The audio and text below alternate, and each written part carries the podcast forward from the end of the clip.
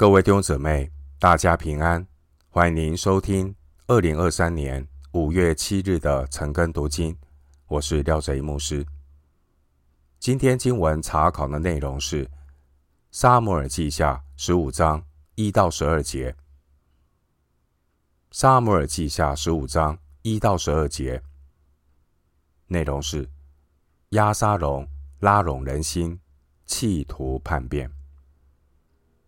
首先，我们来看《撒母耳记下》十五章一到六节。此后，押沙龙为自己预备车马，又派五十人在他前头奔走。押沙龙常常早晨起来，站在城门的道旁，凡有争讼要去求王判断的，押沙龙就叫他过来，问他说。你是哪一城的人？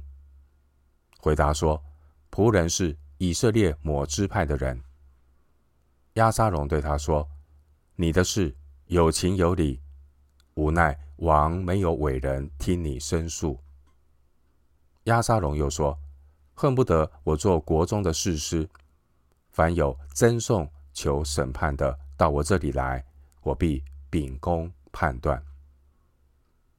若有人。”近前来要拜亚沙龙，亚沙龙就伸手拉住他，与他亲嘴。以色列人中，凡去见王求判断的，亚沙龙都是如此待他们。这样，亚沙龙暗中得了以色列人的心。经文一到六节，亚沙龙他透过在。耶路撒冷城门口与百姓的互动，暗中运作，目的呢是要笼络民心。亚沙龙他对自己杀害兄长的罪恶，他丝毫没有任何悔改的心。亚沙龙他被大卫宽恕以后，现在变得更肆无忌惮，开始显露他对王位的野心。与阴谋，亚沙龙不满足自己仅仅是做大卫王的儿子。虽然亚沙龙是王位的继承人，但是呢，他不想等待。亚沙龙的野心就是想要直接的取代大卫，窃夺王位。他完全没有顾念到他是得到大卫恩慈与宽恕的罪人。押沙龙完全没有一点感恩的心。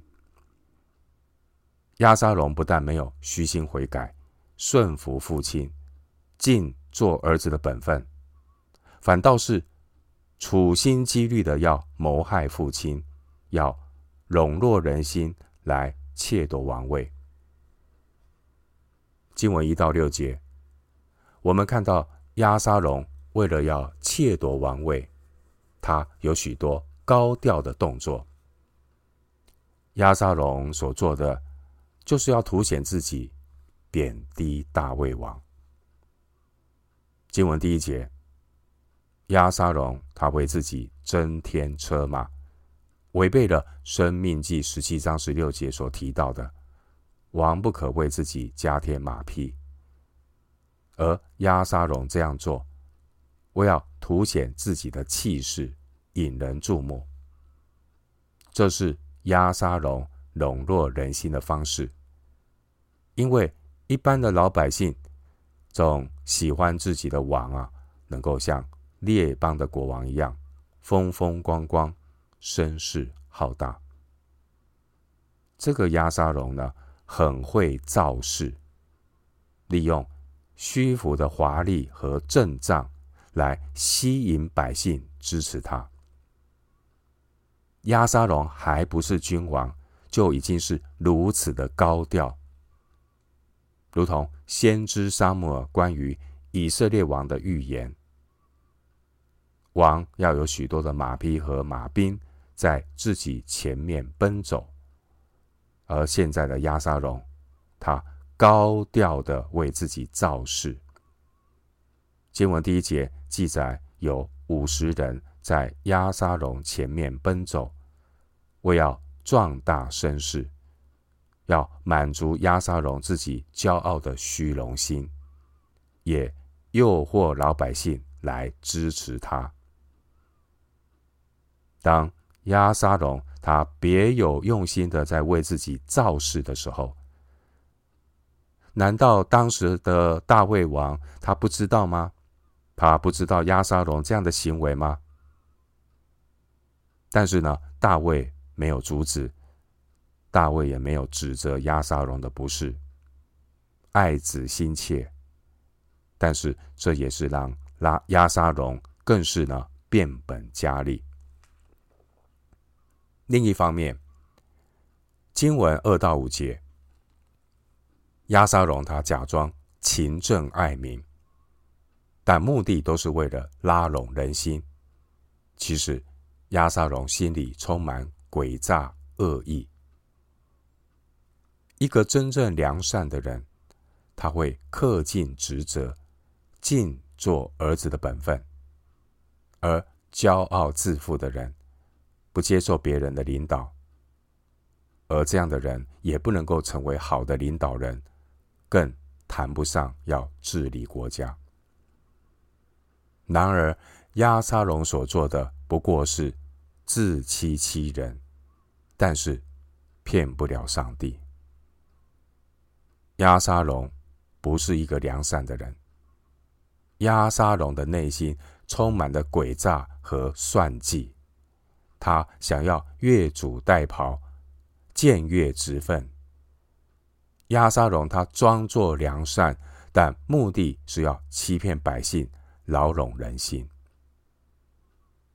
经文第四节，亚沙龙说出了他的企图心。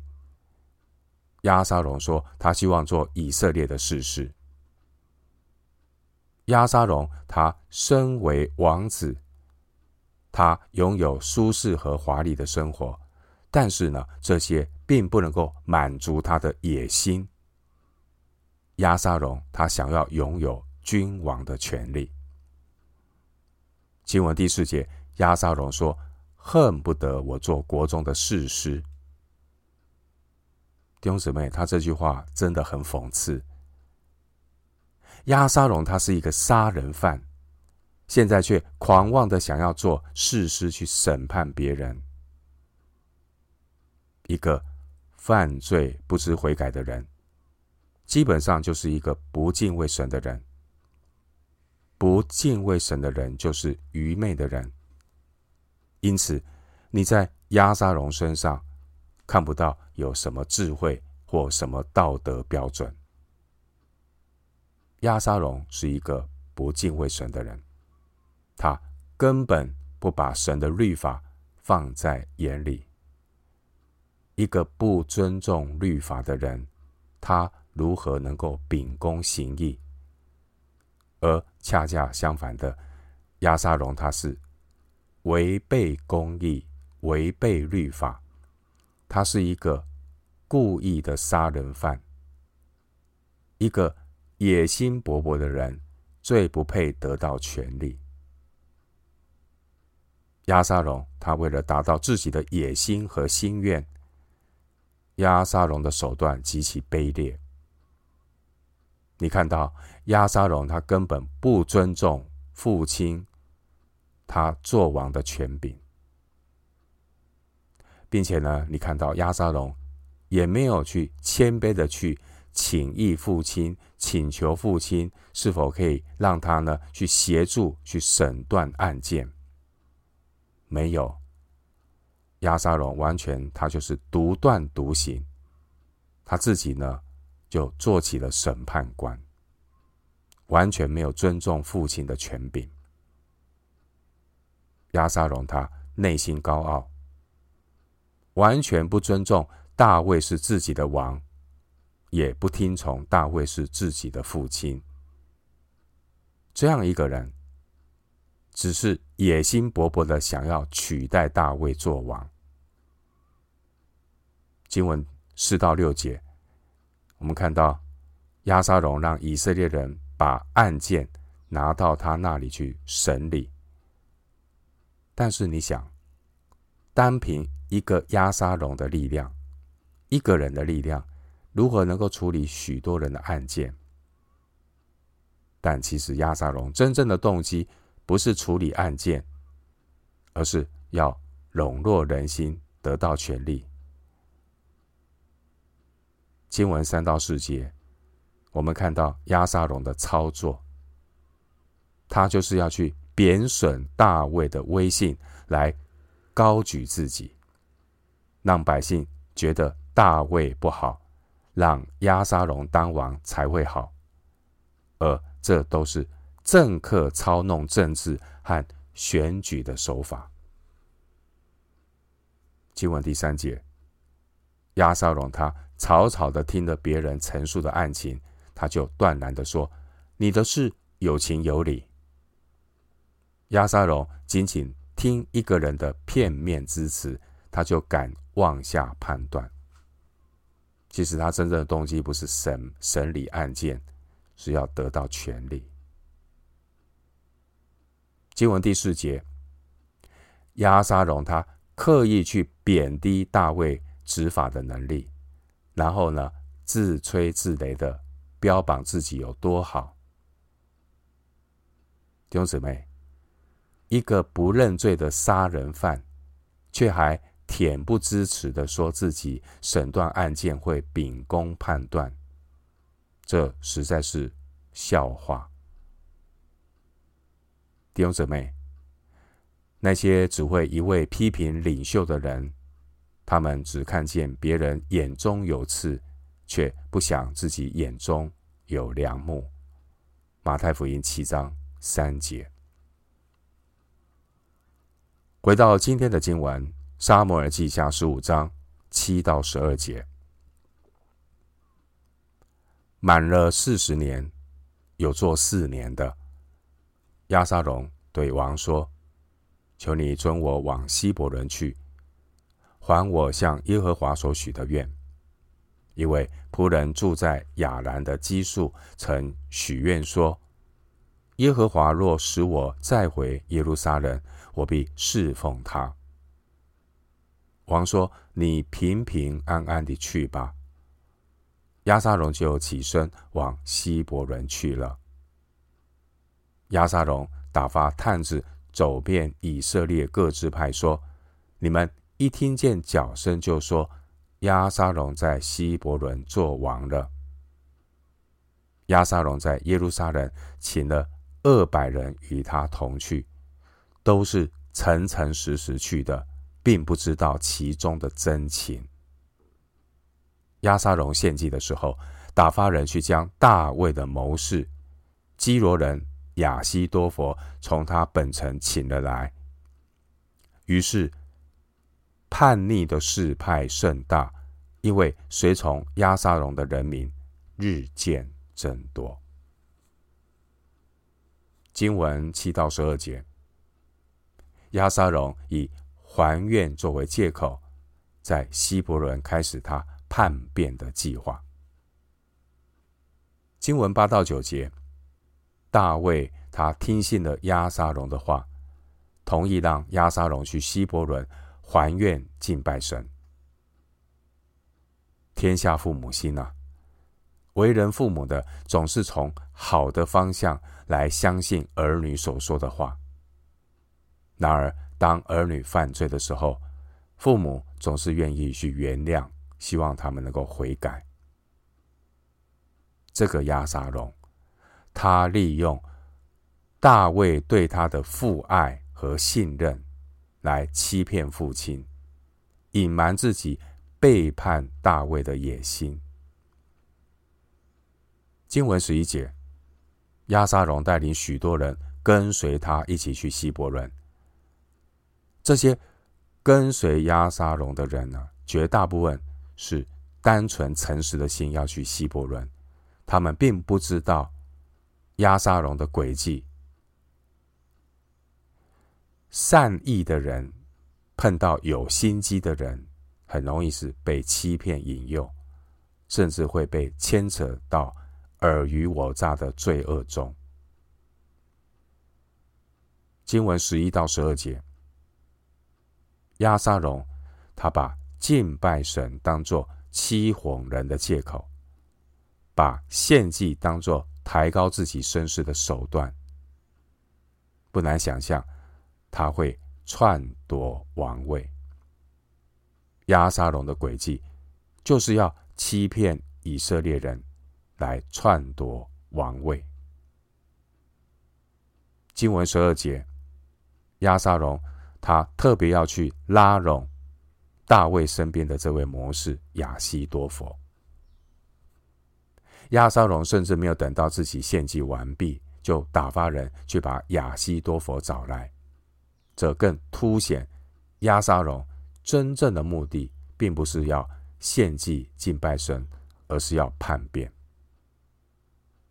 押沙龙把金钱的献祭当作篡夺王位的工具，趁机作恶。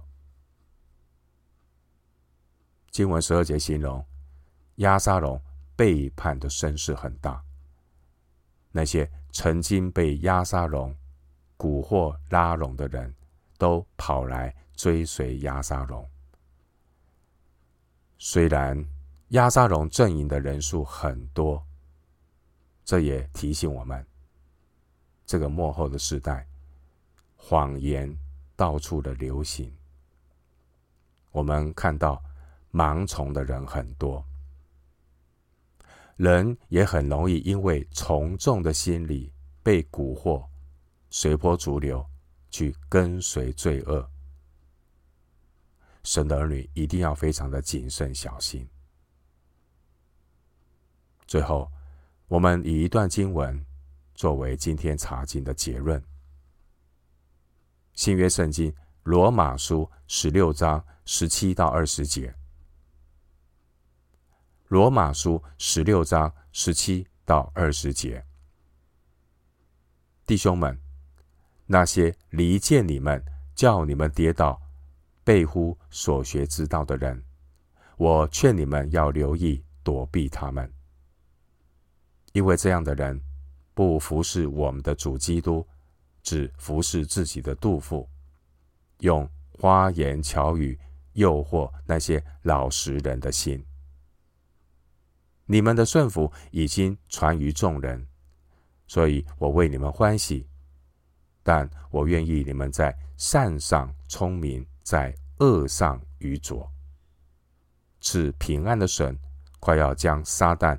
践踏在你们脚下。愿我主耶稣基督的恩常和你们同在。罗马书十六章十七到二十节。我们今天经文查考就进行到这里。愿主的恩惠平安与你同在。